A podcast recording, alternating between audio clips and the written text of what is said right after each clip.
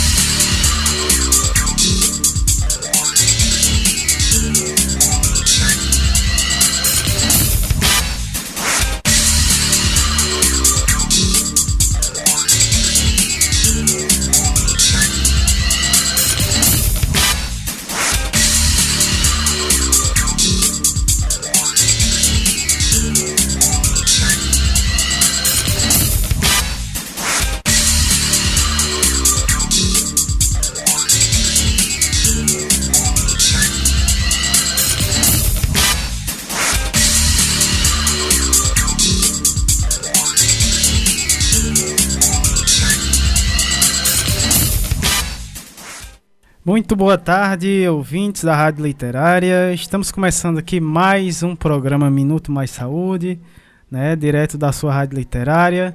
Começando mais um, um encontro, né, nosso encontro de todos os sábados, é, que a gente se encontra todos os sábados à tarde de sábado para carrapatear, né, carrapatearmos uh, no nosso programa, né, e o tema do, do programa desse mês, né, de maio Cadê o tema? Maternidade e os impactos. Sim, maternidade e os impactos do, do trabalho na saúde da mulher. Né? Esse, esse é o tema é, do mês de maio. Lembrando, todo mês a gente tem. Uh, o programa é temático, né? Então a gente já começa o programa saudando aqui os nossos ouvintes aqui da nossa comunidade do Carrapato, também os ouvintes né, da, da Rádio Literária que nos ouve pela internet, também saudando o pessoal que nos ouve pelo podcast. E como sempre a gente começa aqui o nosso programa, é, Momento Utilidade Pública, a gente passa aqui o, o, o boletim né, da, fornecido pela Secretaria Municipal aqui da nossa cidade do Crato. Esse boletim é do dia 14, né, ontem, sexta-feira. Vamos aos dados, né? Total de casos confirmados aqui na nossa cidade, 13.081 casos, recuperado 12.279, óbitos, infelizmente, né, subimos para 183 óbitos, né? É, e, falando nesses óbitos, né, infelizmente aqui na nossa comunidade a gente teve né, um caso de, de, de óbito e, e e a nossa com, comunidade né, se encontra em luto, mas é, fica o alerta né, para a gente manter os cuidados, né, reforçar os cuidados é, para evitar que essa onda de contágio né, ela, ela aumente e, e consequentemente, né, venha causar a, a novos óbitos é, não só aqui na nossa comunidade, mas em geral, né? Temos que tomar os devidos cuidados, manter os de máscara, importantíssimo, a questão do distanciamento social, vamos sair só quando preciso. Também é, temos é, o álcool em gel, né? Usar o álcool em gel também são é, nesse momento são os nossos kits de sobrevivência, né? Enquanto a gente aguarda a, as vacinas, esse é o, os cuidados que devemos ter né, no nosso dia a dia. Casos descartados aqui na nossa cidade, 27.166.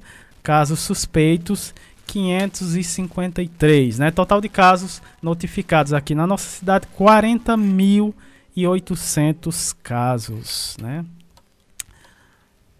Uh, Vamos aqui é, para o nosso a nossa programação de hoje, né? Como eu falei, o tema do programa Maternidade e o mundo do trabalho, impactos na saúde da mulher. É, vamos ver uh, os nossos convidados de hoje. Na primeiro bloco, atualidade pandemia, vamos ter a participação mais que especial da Josefa Maria da Silva Santos, né? A Zefa da Guia. Ela que vai estar aqui, primeira vez aqui no nosso programa, né? Um grande abraço para ela e toda a comunidade né, da é, Quilombola Serra da Guia, lá no município do Poço Redondo, em Sergipe. Né? Uh, também vamos ter a participação da Camila Lavor, né? O tema da fala temos, uh, no caso vai ser a Camila e também a Rebeca Pinheiro, uh, Cedrin, que vão falar sobre a violência obstétrica na região do Cariri, perdão. Uh, na sequência vamos ter a participação também da Maria Rosineide Ferreira da Silva, o tema da fala dela, Entre Mares e Luas, o cuidado da mulher em ciclos. Partindo aqui para o segundo bloco, uh, vamos ter a participação aqui da Priscila Kungle, Kungler, né? Uh, o tema da fala da Priscila, Mulheres atuando na saúde mental. Uh, na sequência, vamos ter a fala da Natália Bastos, né, da Lorena Pinheiro Braga e da Camila Almeida Neves de Oliveira, né? O tema da fala delas vão falar sobre um projeto muito bacana, né? Protagonismo no cuidado à saúde através é, do rastreamento precoce do câncer do colo de útero. Passando para o terceiro bloco, momento arte, cultura, prosa e poesia. É, o projeto prosa RHS, né, que temos uh, quinzenalmente aqui no nosso programa. Vamos ter a participação aqui da Luciana Bessa Silva, ela que já teve o, algumas vezes aqui no nosso programa, está retornando mais uma vez. O tema da, da, da fala da Luciana, maternidade em versos. Né? Não é isso, Érica? Muito boa tarde, Érica. Boa tarde, Samuel. Boa tarde a toda a nossa querida comunidade do Carrapato. E aqui vai os meus sentimentos, a família, né? E, enfim, a gente precisa continuar com os mesmos cuidados, né? Precisa resistir nesse momento. Eu sei que está difícil para todo Muito mundo, né? né? Os casos vêm aumentando, a gente está passando por uma fase que a gente já está se preocupando é, a partir do próximo mês, que é um mês para nós nordestinos temos o São João, para que nós do Cariri temos o São João e tínhamos as festas regionais do nosso triângulo Crajubá. E a gente sabe que isso também nos dava vida, mobilizava a economia, a economia local, regional, né? E a gente vai passar por mais um ano sem essas festas, né? Sem o São João, mas a gente precisa continuar mantendo todos os nossos cuidados, né? A gente está aqui todo sábado conversando com vocês, fazendo essa programação, trazendo informações, vários colaboradores convidados, né, sempre com um tema que a gente dialoga, algo que tem a ver com a saúde, mas algo também que traz para o cenário a vida e o cotidiano enquanto comunidade, porque nós não fazemos nada enquanto profissionais de saúde se a comunidade não está do nosso lado e a gente do lado da comunidade. Equipe de saúde é para estar ao lado da comunidade, não é para estar só dentro do posto de saúde, não, é para a gente estar junto e misturado. Senão a coisa não acontece, senão não se faz saúde, né? E essa saúde a gente faz dessa forma ampliada. E aproveitando esse momento, a gente vai agora de abraços, né? Essa, essa lista só cresce. E quando essa lista cresce, a gente se sente que a responsabilidade aumenta, mas por mais, por, e ainda, mesmo com essa responsabilidade, existe uma felicidade, né, Samuel, que a gente sabe que o, a, a resposta do nosso trabalho, de toda essa, dessa, vamos dizer assim, esse entrelaçamento de pessoas, né, que está sendo construído, né, de uma forma muito amorosa e afetiva, vem também incentivando, colaborando para que a gente possa também estar tá disseminando várias informações, trazendo saberes científicos, saberes locais, ouvir a comunidade. A gente está pensando em novos projetos, né? A gente já está é, mentalizando aí algumas coisas, né? Idealizando algumas coisas. Chega uma pessoa dar uma ideia, né? E nessa, nessa questão das chegadas, né, a gente hoje tem uma surpresa aqui na, na nossa cabine né, da Rádio Literária Carrapato. Mas primeiro eu vou do, do Abraços, né, para nossa querida Patrícia Silva, da Rede Humaniza SUS, a nossa Simone Leite, do Movimento SUS na Rua, a NEP Sergipe, o nosso querido professor Ricardo Cecim, Graça Portela, Fiocruz, Rio de Janeiro, a nossa grande parceira, a Rádio Paulo Freire, da Universidade Federal do Pernambuco, o nosso querido Sérgio Aragaki, Jaqueline Abrantes, é, nossa querida ja, é, Margarida Pereira, do Ela Pode, doutor Olivandro, que está ouvindo junto com a equipe da UBS Mutirão 1, um, lá de Cajazeiras, Paraíba. E aqui vai o alô especial para os agentes de saúde que já estão carrapateando conosco. Eita, já menina. recebi mensagem, viu? Sandra. Então, para Sandra Honório, para Edinalda, para Kátia, para Gisele, Cícero Lages, para Gleice, então, para todos os nossos queridos agentes de saúde que estão conosco nessa linha de frente. Sem o agente de saúde, a gente não faz essa saúde acontecer. E hoje a gente recebeu mais um recadinho especial do ACS Rogenildo, lá da UBS Antônio Camilo, lá de Mossoró, um abraço todo carinhoso, afetuoso, um abraços para os agentes de saúde. Mossoró hoje já é bem pertinho do Crato, né, Samuel? É, com certeza, né? Enfim, para nossa, nossa querida fronteira. Paula Érica, a professora Vanderlé lá em Passo Fundo. E aí, Samuel, essa história de Mossoró tá bem pertinho aqui do Crato. Quem é que está aqui hoje conosco? Pois é, pois é, Erika. Hoje não, não, vamos, não teremos abraços para Lohane Solando, né? Porque ela está aqui, né? É um grande prazer, uma grande honra a gente receber aqui a Lohane fisicamente, né? Aqui nos nossos estúdios. Eu particularmente estou muito feliz né, Erika? É, eu estou feliz e emocionada, Priscila. Assim, não posso falar muito, não, porque assim, ela veio com toda essa amorosidade dela, essa generosidade dela. E a gente está construindo laços, além desses laços afetivos, né? Do, a, Lohane tem sempre grandes ideias e a gente adora ideias. Então, é, assim, novos projetos, quem sabe, vão surgir, né? Com essa vinda dela aqui. Foram três dias intensos né, de visitas técnicas, dela conhecer um pouco do que a comunidade do Carrapato produz enquanto comunidade, mas enquanto centro cultural local, né, dessa potencialidade que a comunidade tem, mas também está conhecendo outras comunidades, outras né, né, fazendo essas trocas de saberes, porque isso é muito importante. E ela traz para a gente o que ela também está vivendo lá em Mossoró. Então, Lohane com um coração cheio de amor, de, de admiração, de respeito. A gente acolhe aqui. Você que já é uma grande colaboradora, já faz parte da família Carrapato, né, Samuel? Já é uma carrapateira, já né? é uma né? carrapateira oficial, que grande, nos, que grande, que vem incentivando a gente de uma forma assim que a gente acha assim, é muita responsabilidade, é. mas quando tem a marca Lohane Solano, a gente assim, vamos que dá certo. Então, assim, amiga querida, um prazer enorme ter você aqui com a gente. Não vou falar muito, senão vou chorar de emoção. Então, assim, muito feliz com sua vinda e esperando que a, a caravana chegue em breve de outros colaboradores, de outros amigos, né? Para que a gente possa somar, porque ninguém faz nada sozinho. E, e quando a gente trabalha no, a rede colaborativa é isso é trazer pessoas de outros locais que a gente possa somar e construir uma comunidade que tenha um bem viver, que tenha uma saúde, mas que tenha uma participação, que tenha uma voz, mas que tenha o seu direito de cidadania, o seu direito à saúde assegurado. Então, hoje o microfone é seu, amiga. É, saudações ouvintes da, da Rádio Literária Carrapato. Eu confesso que estou emocionada porque é uma honra fisicamente estar aqui, eu que sou né, uma, uma das colaboradoras, como diz Samuel e, e Érica.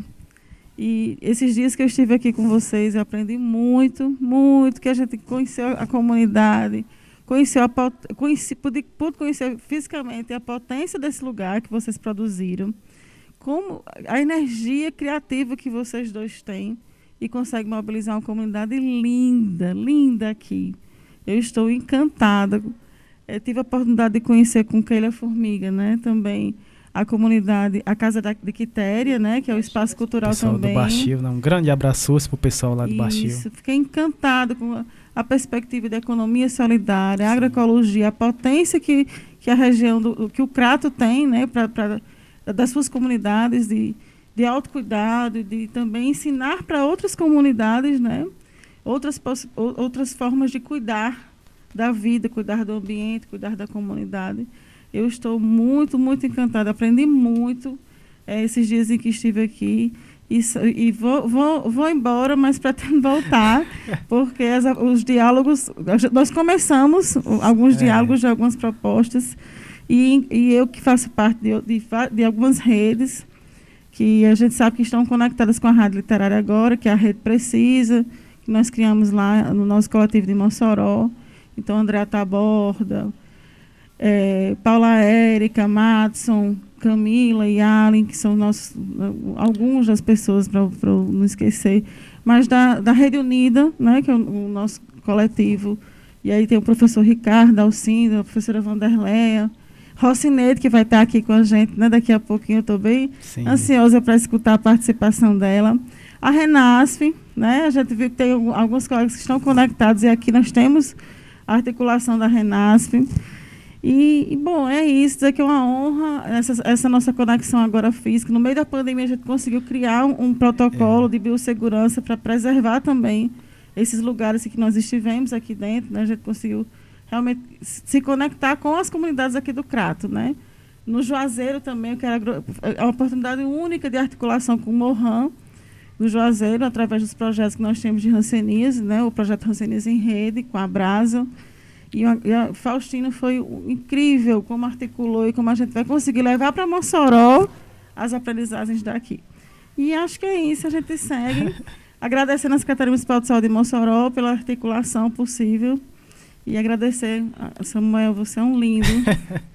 Uma honra conhecer você, liderança desse, dessa comunidade e a forma como você conduz os processos.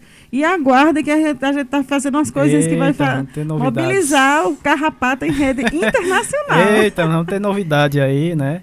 É, é, a gente que agradece demais a sua presença aqui física, grande colaboradora, né? Aqui no nosso programa a gente sabe que essa dimensão que a gente está tendo, né? É, enquanto rádio literária é, programa Minuto Mais Saúde. É, grande parte se dá aos nossos colaboradores, né? Você é uma delas e, e, e um deles e está representando aqui para a gente é uma honra, né? Esperamos mais em breve, né? Quando é, é tivermos um pouco mais, né? É, é, desse momento, né? Tiver mais tranquilo, a gente espera né, os nossos outros colaboradores para ter o prazer de recebê-los aqui no nosso estúdio. É, vamos de música, né? Tem, antes de, de, começar aqui, como já é tradição do, do nosso programa, a gente sempre é, é, começa, inicia aqui, antes da fala dos nossos convidados, com música. Temos aqui a primeira música é, da Isadora Canto, né? O nome da música bem sugestivo, Mãe, né? E aí a gente eu, eu vou oferecer aqui essa música, né, para Érica Formiga que está aqui também, para Lohane.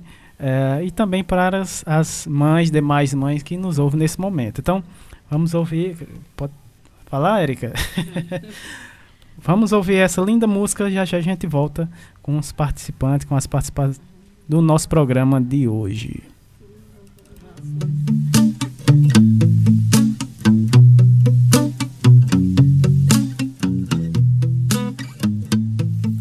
No dia que eu descobri que aqui você morava.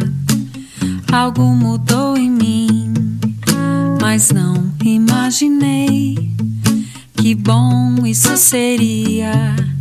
Que um dia você viria. No dia que eu te senti bailando dentro de mim, borboletinha assim, a vida se coloriu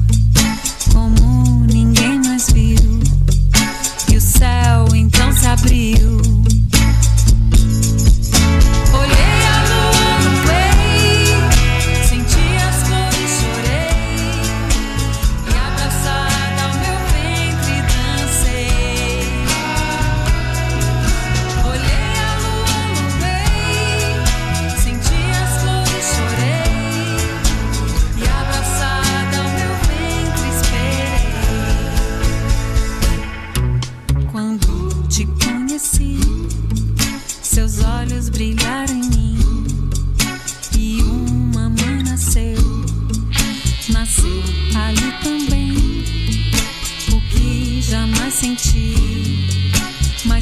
vive em mim, represa que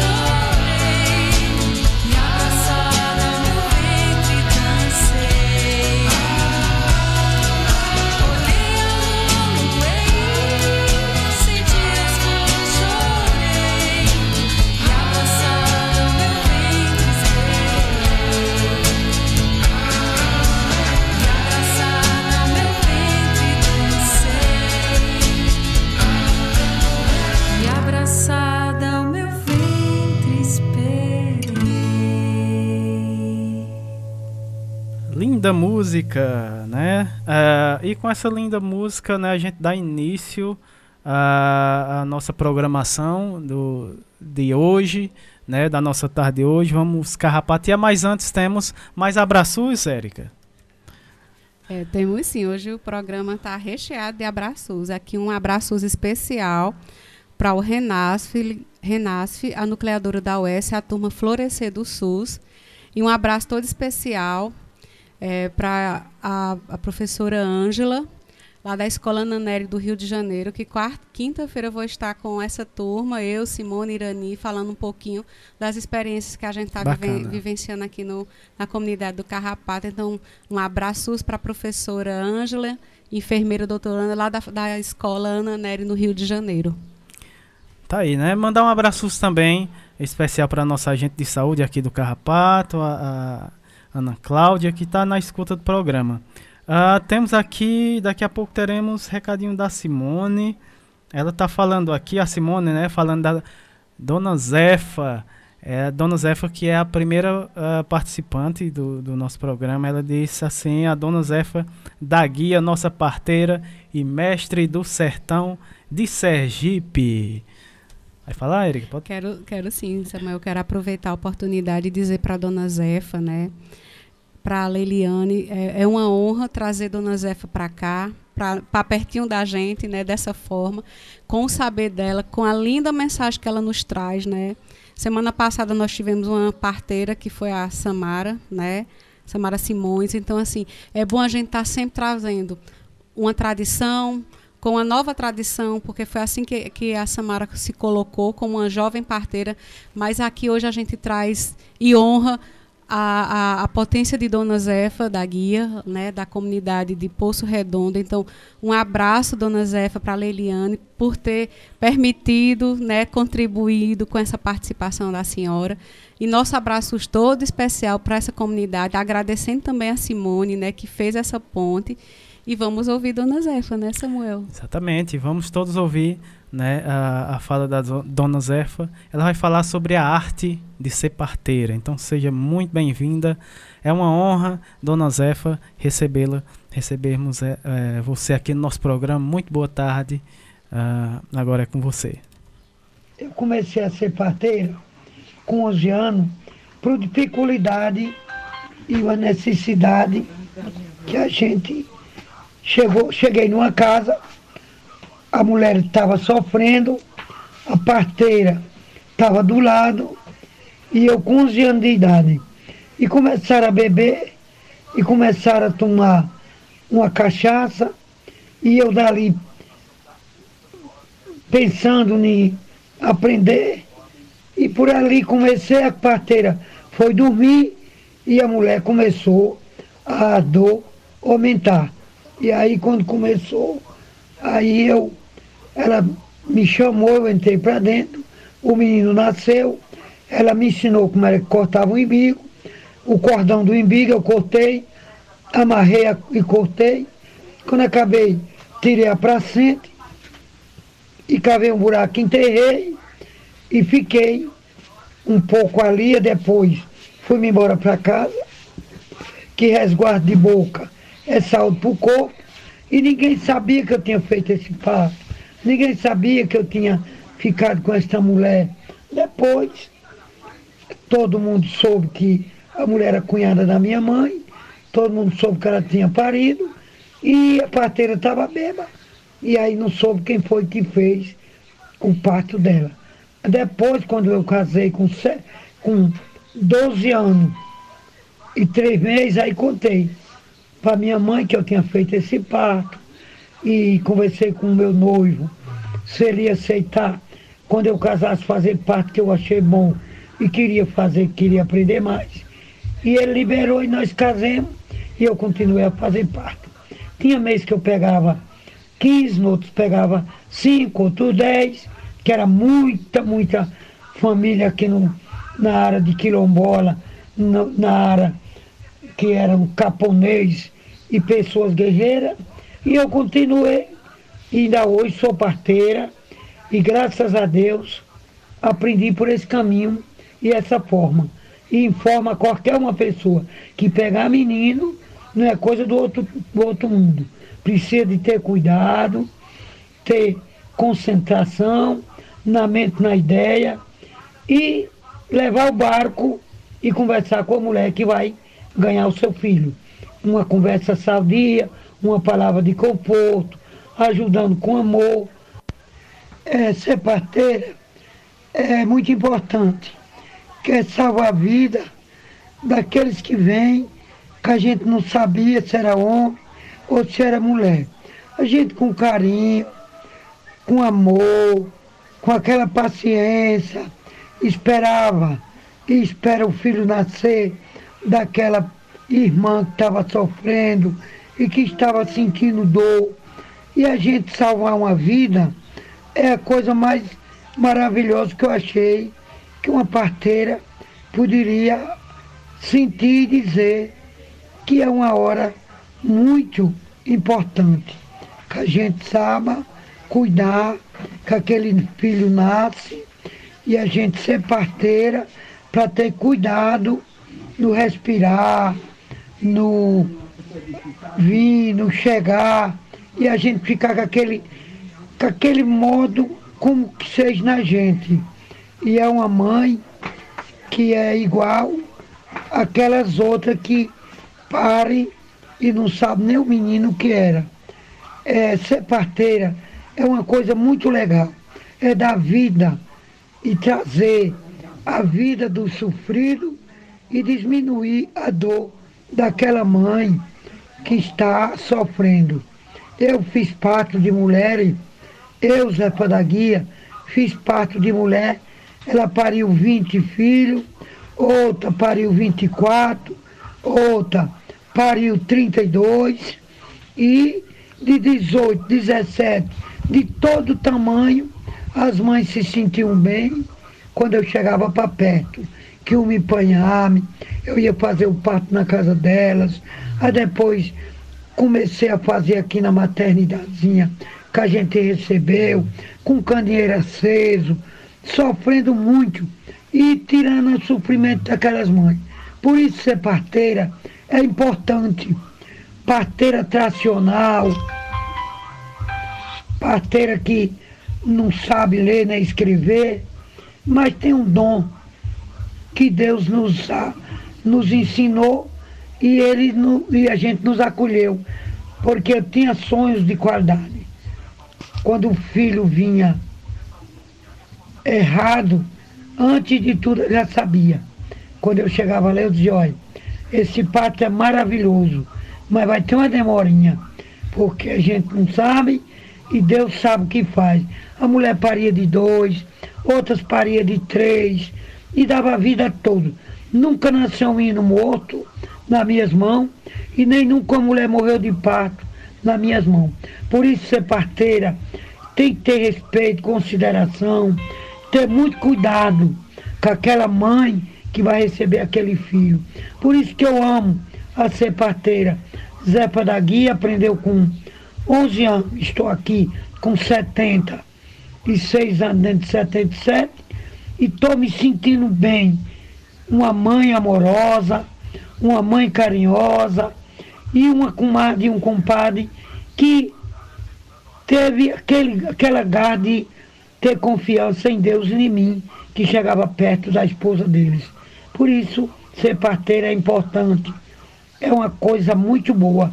É saúde, coragem, participação de conquistar e antes do filho nascer, a gente conversar com a mulher. É assim, assim, primeira, primeiro parto é como um, um navio nas águas, quando as pessoas não sabem. E a gente tem que aprender a, é, a levar a saúde e dar vida a um cristão que vem nascendo. Muito obrigado, boa noite.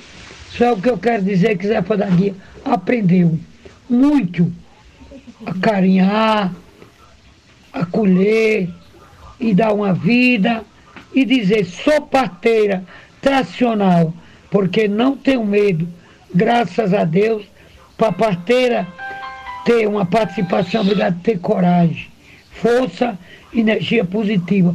para passar para aquela mulher que está sofrendo. E é só isso que Zé Guia aprendeu a fazer parto e ser rezadeira e acolher os mais precisados e aqueles mais su supridos. Eu sempre gosto de acolher e fazer muito, muito mesmo o bem e não olhar quem. Dá com a mão direita, para a esquerda não ver. Isso que eu aprendi e digo para todos vocês, que resguardo de boca é saúde para o corpo. E um abraço e tudo de bom.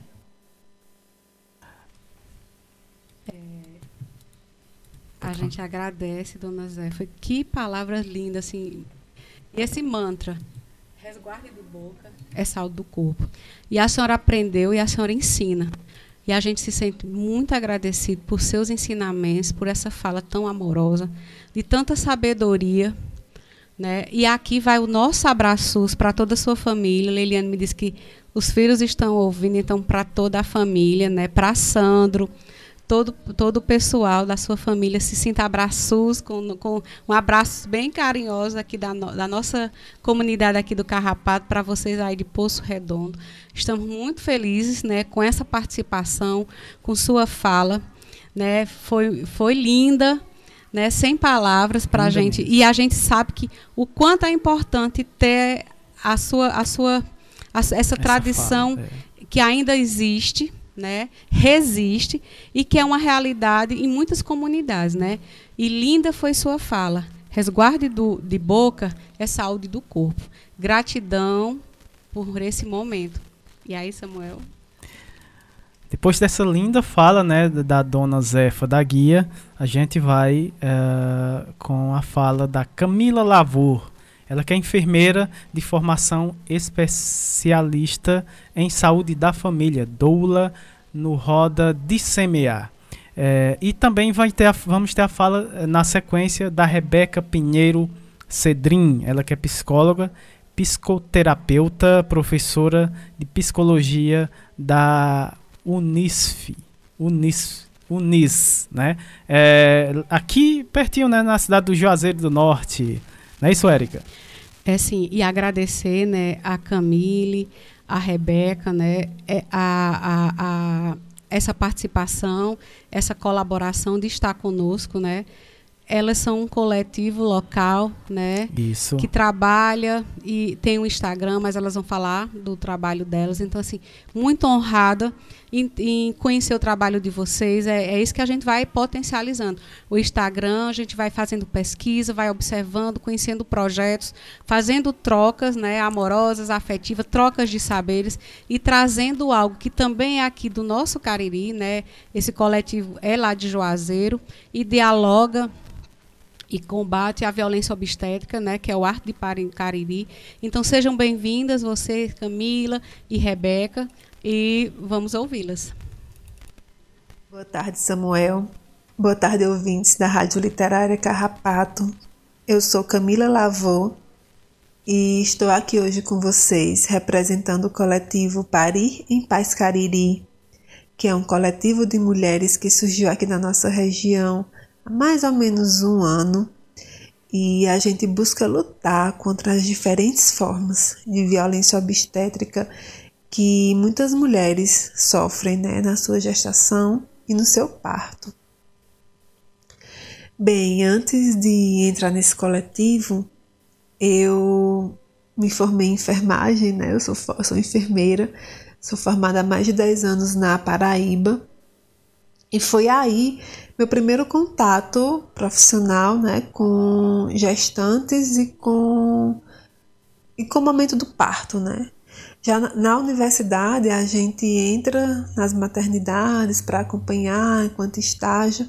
Então, aí foi meu primeiro contato. Logo que eu me formo, eu, eu não trabalho diretamente com a obstetrícia, não me, eu não me especializo nisso mas eu trabalho em PSF assim que eu me formei e a gente acompanha, né, no PSF a enfermeira juntamente com o médico acompanham algumas gestantes de baixo risco. Aí eu pude começar a ver um pouco dos medos que tinham essas mulheres, né? um pouco, um pouco mais, assim, me aprofundar um pouco mais do que era estar gestante, do que era ser uma mulher gestante, do que era é, que envolvia, né, parto, enfim. Só que não foi algo tão profundo assim para mim, né? Depois de um tempo eu volto para minha cidade, aqui em Juazeiro, e e aí meu desejo de ser mãe e meu encantamento também por, por esse universo acaba me levando a fazer um curso de doula.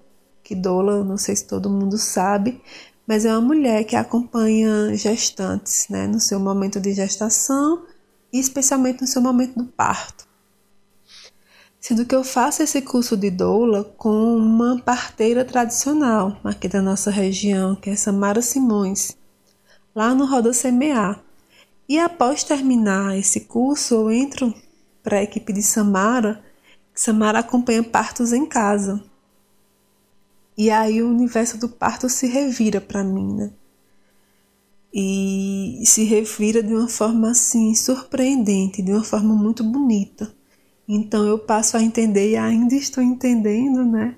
O parto e a gestação como um momento muito bonito, muito sagrado e muito potente na vida de cada mulher. É, eu faço parte da equipe de Samara, né, junto com mais duas doulas no momento, que é Samar, Simone e Ingrid. E cada mulher que chega para a gente, ela é acolhida né, na sua história, na, na sua individualidade. E eu passo a entender que o parto e a gestação, ele é muito maior que só o campo da saúde, né? Então, é algo cultural, é algo social, é algo extremamente familiar. Então, cada mulher que chega, ela precisa ser muito acolhida. Cada família que chega precisa ser muito acolhida, né? E então o universo do parto para mim ele se tornou algo muito muito importante. É, e aí foi a partir de uma dessas mulheres que chegou que impulsionou a formação do coletivo. Como? Em alguns partos, né, em algum, em algum momento de parto, assim, a gente precisa transferir a mulher para o hospital, porque ela precisa de alguma outra intervenção, né, dentro do universo hospitalar que a gente não faz em casa. E aí aconteceu com essa mulher, Samara, junto com a mulher, decidiram né, que ela precisava ir para o hospital, então ela foi. No ano passado, a gente estava já na pandemia. Inclusive, essa, essa mulher hoje ela faz parte do coletivo junto com a gente. E lá chegando, ela passou por diversas violências, assim. É, um momento que deveria ser extremamente lindo, assim, claro que o filho dela tá bem e, enfim, mas um momento que deveria ser algo muito grandioso acabou perpassando por diversas coisas que ela não precisaria passar, né, gente? Mulher no estado de extrema vulnerabilidade. Para começar, ela entrou sem um acompanhante, ela entrou sozinha. Ela não pôde ficar lá dentro na posição que ela pudesse ficar mais confortável é, no momento que ela estava parindo, ela recebeu um corte no períneo, que a gente chama episiotomia. E hoje há evidências de que esse corte é extremamente desnecessário. E ela pediu para não fazer esse corte, mesmo assim ela recebeu esse corte. Então, assim, quando essa história chegou para nossa equipe, a gente ficou extremamente indignado. E aí Samara, que já estava antes da gente, né, nessa, nessa luta, assim, para possibilitar que as mulheres tenham escolhas no seu momento de parir, para trazer outros caminhos, né, abrir outros caminhos aqui na nossa região. Ela então chamou a gente e disse: bora chamar mais mulheres, bora formar um coletivo para que a gente dê voz a essas mulheres que sofrem, né? Para que a gente mostre também o que é violência, porque muitas mulheres passam por isso e nem sabem que estão passando por uma violência. E aí a gente prontamente topou e convidamos outras mulheres para estar junto com a gente. E aí esse movimento ganha cada vez mais corpo, né? E, e mais espaço assim para que a gente possa informar, para que a gente possa, enfim, ampliar, né, o que como é um parto respeitoso, né? E essas essas violências, elas trazem consequências para a vida da mulher. Não é algo que, que passa despercebido, né? Mesmo que o bebê venha bem, mas a mulher não precisa sofrer para que o bebê fique bem, né? Então, ela pode trazer violências físicas, como cirurgia desnecessária, uma cesariana desnecessária, intervenções desnecessárias, dolorosas, que a mulher não precisava passar, que inclusive interfere no pós-parto né, dessa mulher. E também é, consequências psicológicas, um momento que deveria ser tão sagrado, tão bonito, a mulher acaba é, muitas vezes se sentindo culpada, né? Tendo culpa por falas, às vezes de profissionais ou de pessoas ali naquele ambiente, como por exemplo, ah, na hora de fazer não doeu, na hora de parir tá doendo, você não precisa gritar. Então, assim, são coisas às vezes sutis, mas que são violência. E a mulher nesse momento ela precisa ser acolhida. Então é isso, assim, é, Nesse momento, a Rebeca vai falar mais um pouco para vocês também sobre o nosso movimento, sobre a nossa luta. E aqui eu deixo minha gratidão pelo espaço e convido vocês a conhecer o nosso coletivo. Um abraço. Olá, Samuel. Eu me chamo Rebeca, sou psicóloga, natural aqui do Crato.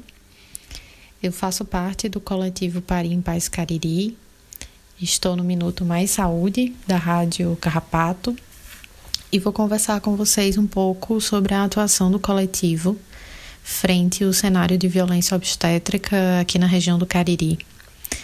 É, o coletivo visa disseminar informações, né, conhecimento sobre o que é a violência obstétrica, as formas, como é que ela realmente acontece nos hospitais, nos consultórios, nos postos de saúde é, é, sempre importante a gente destacar que a violência ela não acontece apenas no momento do parto, é, ela pode acontecer durante toda a gravidez, no momento do pós-parto. Então, é sempre importante a gente destacar isso. É, eu ingressei no coletivo a partir de um convite né, de Samara, que é parteira tradicional aqui na região do Cariri.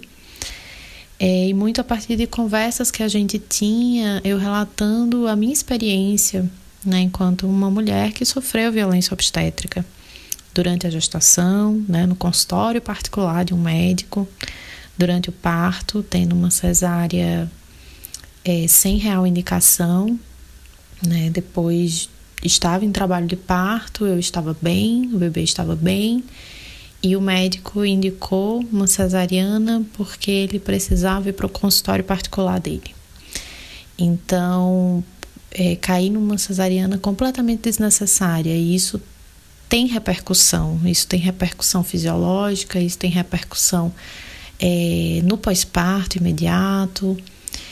Foi estar no coletivo, né, e me dedicar a, a começar a estudar uma área da psicologia que é chamada psicologia perinatal foi a minha forma de, de ressignificar essa experiência, né? Mas é um processo, é um processo longo, é um processo árduo, é um processo difícil e o meu envolvimento com o coletivo vem muito a partir daí. É, e aí eu queria conversar com vocês também, né, sobre é, o que, que a gente pode fazer para acabar com o cenário de violência nos partos e nascimentos aqui na região do Cariri, né? Então existem alguns pontos. Nós trabalhamos muito com, como eu já falei, né, com informações para as famílias. Então nós temos panfleto informativo falando sobre lei do acompanhante, que as pessoas, as famílias podem baixar e levar para baixar, né, fazer o download desse arquivo e, e levar para a maternidade.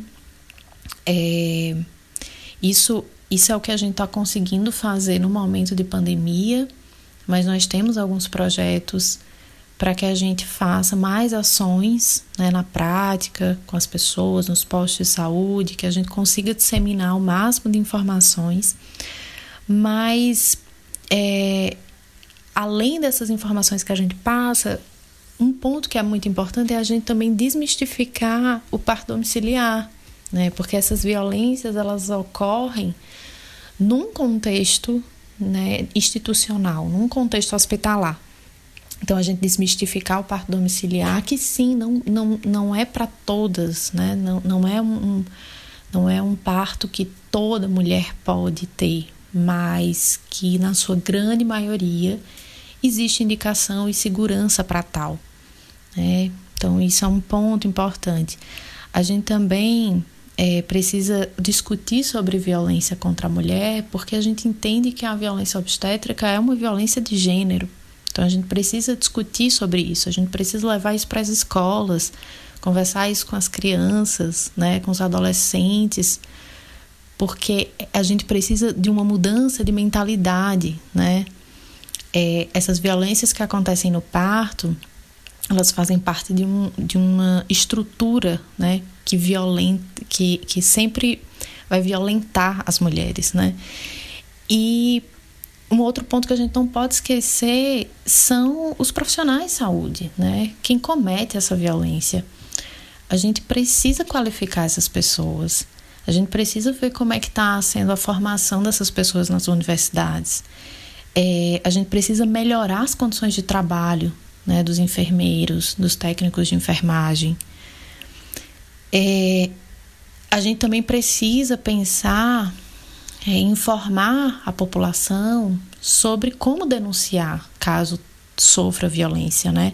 Então a gente precisa trabalhar numa prevenção, mas caso aconteça, o que é que a gente vai fazer? Então é, você pode denunciar para a ouvidoria do hospital, para os conselhos de classe, né, o CRM, no caso dos médicos, se a violência tivesse sido cometida por um médico, o COREM, né, que é o Conselho é, de Enfermagem, pode ser denunciado é, para o Ministério Público, para o Ministério da Saúde.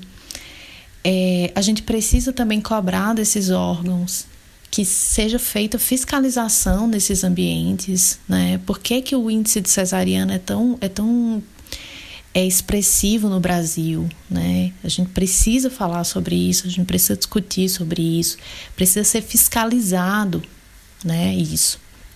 E precisamos de leis mais severas, né? Então, muitas vezes a violência obstétrica ela é colocada como erro médico e a gente sabe que não é. Existe uma diferença, né? Um erro médico é algo que todos estamos suscetíveis, né, a errar nas nossas profissões. A violência é cometida sabendo que aquilo dali não é benéfico. Né? Então a gente precisa saber diferenciar isso e saber punir né? É, essas violências que acontecem. E é isso, agradeço, em nome do coletivo, né, nós agradecemos pelo espaço e estamos disponíveis para discutir mais sobre isso. Tá aí, né? Vocês é, ouviram a fala. Primeiro tivemos a fala da Camila Lavor, né, ela que falou uh, com o tema violência obstétrica na região do Cariri. E depois, complementando a fala da Camila, tivemos a fala da Rebeca Pinheiro Cedrin, né?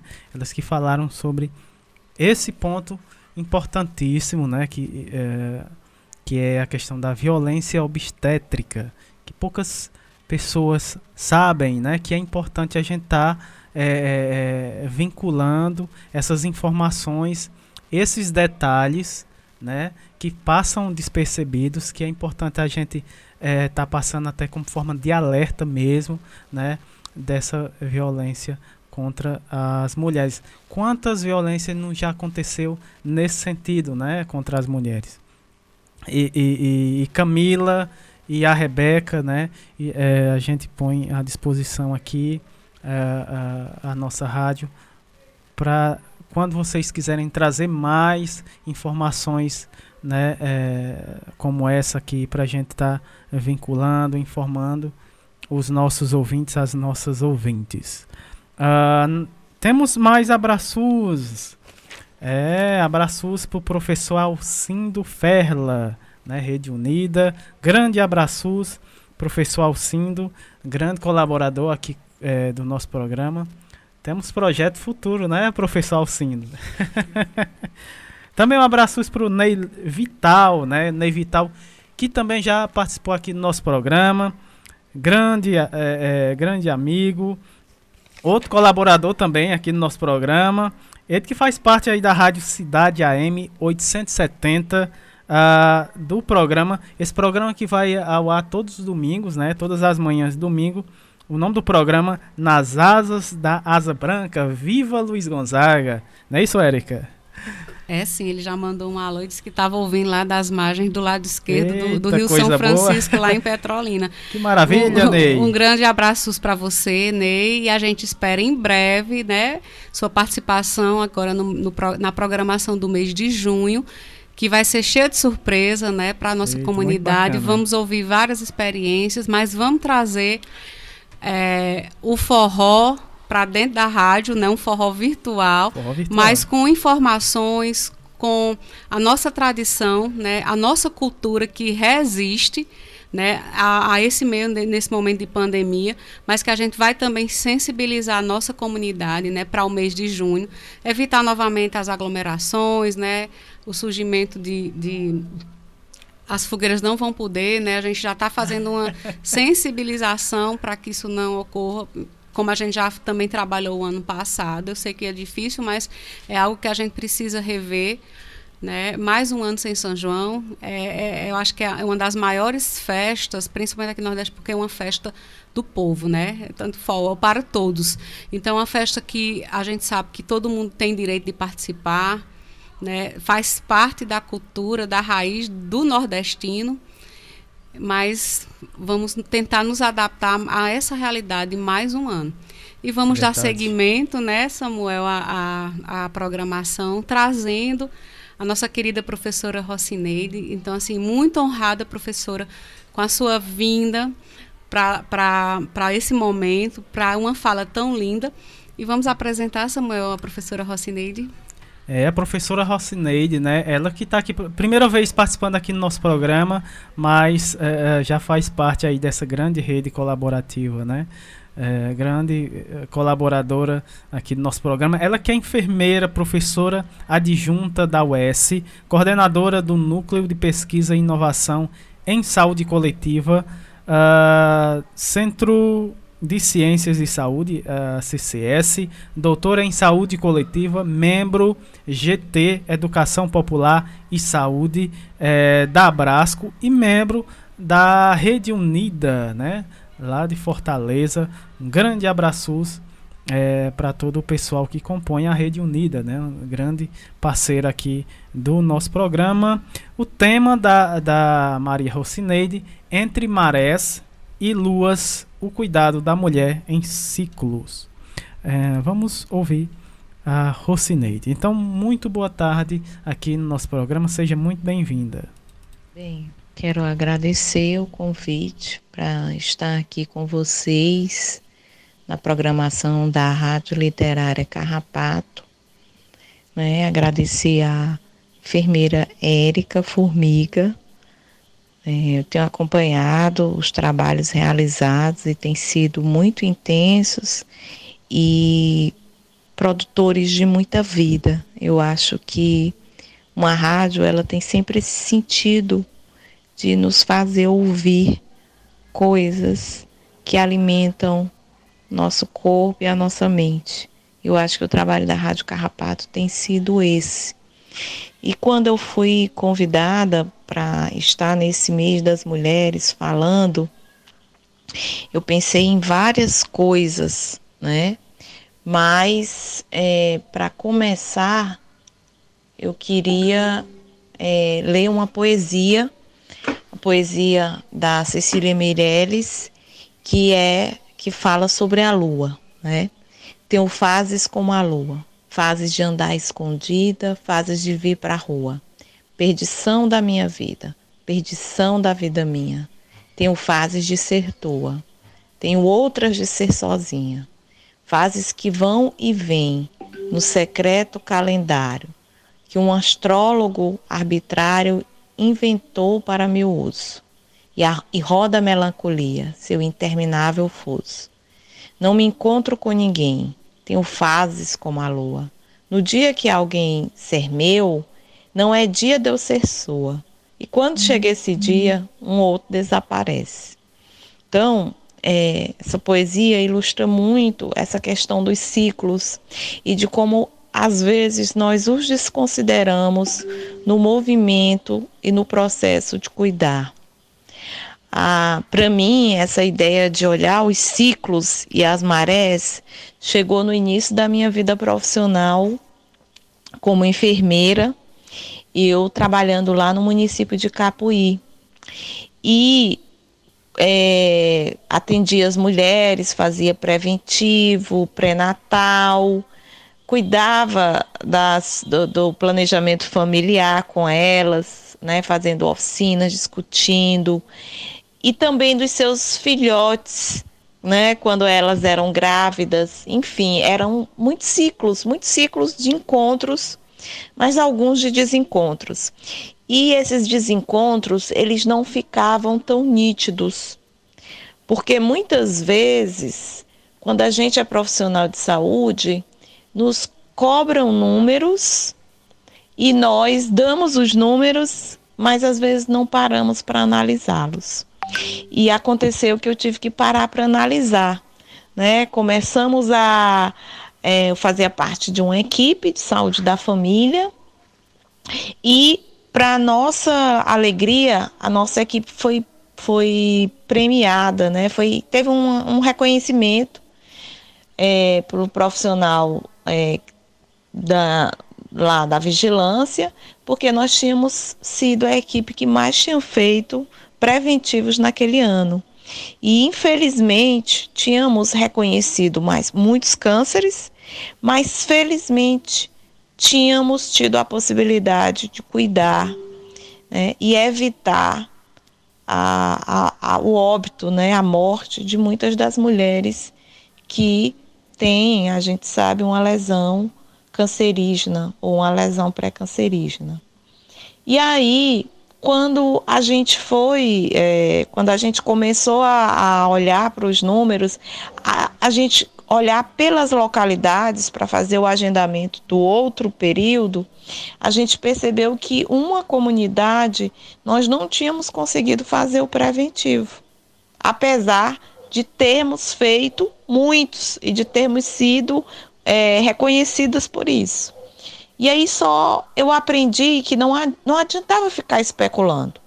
Por que será que elas não vieram? Ou ficar culpando-nas, como muitas vezes nós profissionais de saúde fazemos com nossos, os nossos discursos morais. É, quando nós resolvemos perguntar para as mulheres, falar, dialogar com as mulheres dessa localidade, nós descobrimos que os preventivos tinham sempre sido marcados no dia da lua, que fazia com que a maré é, chegasse antes né, e impedisse a vinda delas pelos que elas chamavam de por baixo da praia. Né? E aí, quando elas se deparavam com a data, elas lembravam disso e não queriam vir uma ou duas sempre pensando no coletivo. Né? A força do feminino é a força do coletivo. E isso é muito claro, muito óbvio para muitas mulheres. É, é, é, chega, é intuitivo, só que é, geralmente a gente não, não valoriza né, esse tipo de conhecimento, porque é um tipo de produção de conhecimento. E aí, é, quando elas foram explicar né, que quando é, tinham que voltar pela, pela serra, que era como elas chamavam as falésias. E realmente eu fui entender que isso é físico, isso é matemático. O raio da circunferência é duas vezes menor que ela. Então, vir por baixo, vir pela beira da praia, é, significava andar duas vezes menos, né? Então, elas é, infelizmente ou felizmente, acabavam tomando essa atitude de não chegarem. E aí tinha uma outra leitura que poderia ser vista. Por que, que o serviço de fato não está se preparando? Será que o serviço de fato está se preparando para receber essas mulheres? Nós, com toda a nossa boa vontade, com o desejo de fazer o preventivo, com a nossa disponibilidade, a tarde estava livre para isso. Mas estamos mesmo disponíveis? E aí que a gente percebeu que os profissionais compõem um tecido importante, o serviço compõe outro, o território atravessa esses, esses sujeitos que estão é, nesse mundo do trabalho e a gente precisa aprender, como diz Paulo Freire, a fazer a, a, a, que, a, que a leitura do mundo precede a leitura das palavras. E foi aí que eu entendi que eu precisava, toda vida que fosse agendar o preventivo para aquelas mulheres daquela localidade, me entender com a lua, descobrir que ciclo seria mais adequado, né? E que, e que significaria para ela que o serviço de fato estava de porta abertas. Então é isso. Como diz o poeta, não há quem saiba de tudo e quem não saiba de nada. Conversando a gente aprende e dispara a caminhada. E é assim que os saberes podem se encontrar, as racionalidades podem se atravessar e a gente pode construir um mundo melhor para todas, para todos e para todos.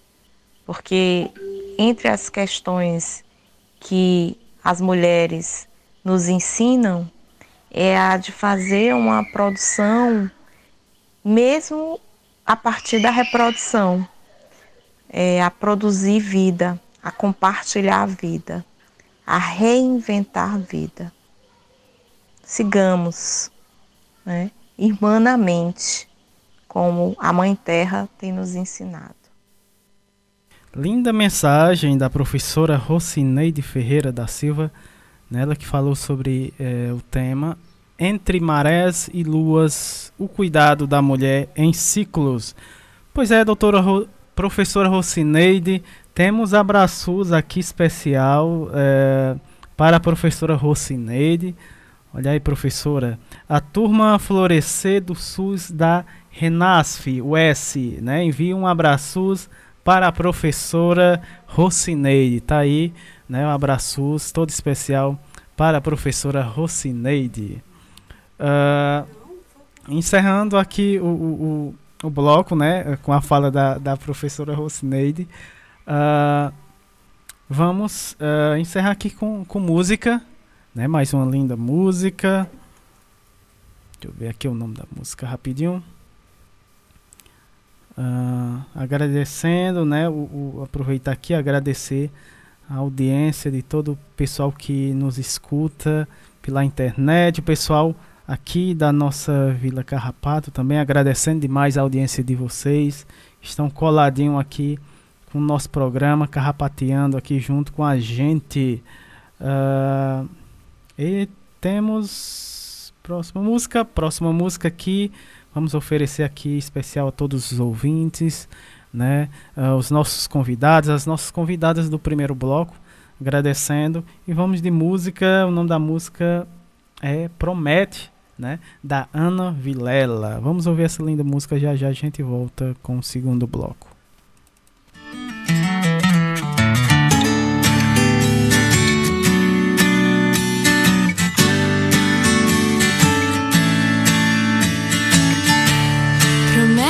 Que não vai crescer distante. Promete que vai ser pra sempre assim. Promete esse sorriso radiante. Todas as vezes que você pensar em mim. Promete cuidar bem dos seus cachinhos. E sempre me abraçar quando eu chegar. Promete sorrir sempre com os olhinhos te sala de estar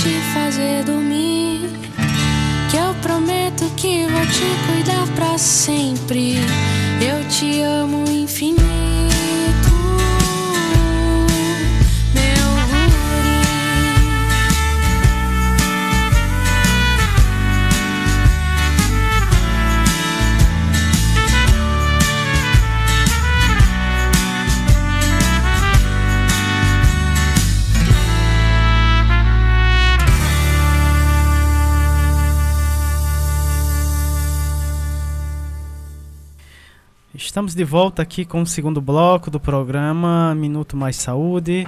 Uh, vamos dar início aqui o bloco, é, o segundo bloco, né? Saúde, bem-estar edu e educação.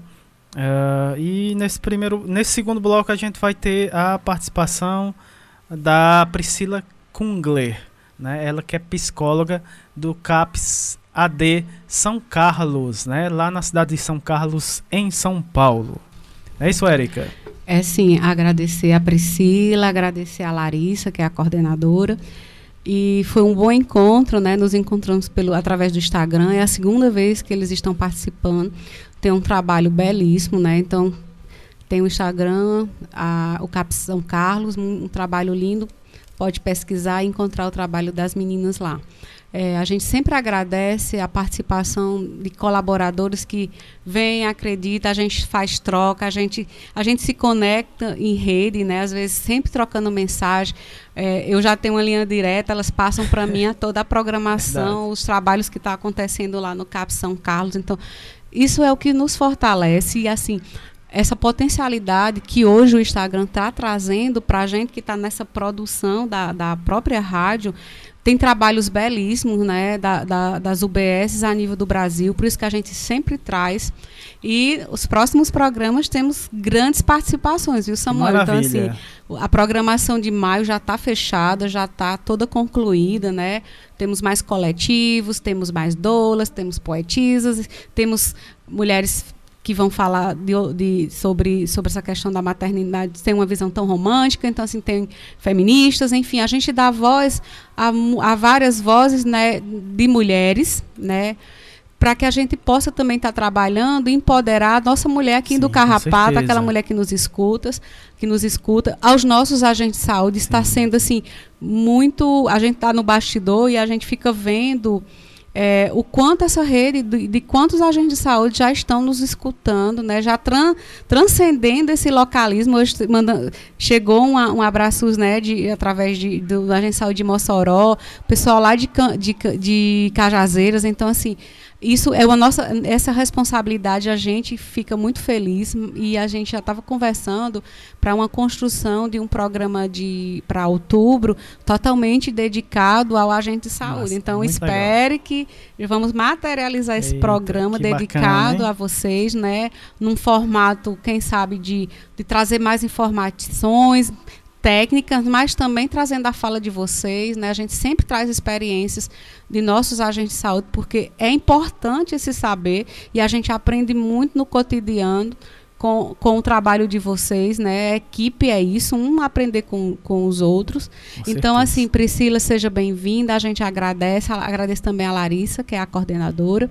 E a gente sempre está estreitando laços, né, aqui nós do Ceará, e com tantas e tantas experiências, né, Brasil afora que a gente se fortalece, a gente aprende uns com os outros. Então, isso é o que está sendo importante quando a gente traz para a cena o serviço. E é aquilo que a gente sempre também fala. O SUS forma, o SUS ajuda, contribui significativamente na formação desses profissionais que vão atuar. Né? Tem as residências, então, assim, enfim, vamos seguir, vamos ouvir a Priscila. Tá bom, Samuel? Tema da Priscila, mulheres atuando na saúde mental. Então vamos ouvir aqui a fala da Priscila. Então seja muito bem-vinda, Priscila. Muito boa tarde. Olá, Samuel. Um salve aí a todos os ouvintes da Rádio Carrapato. É uma grande satisfação estar aqui com vocês.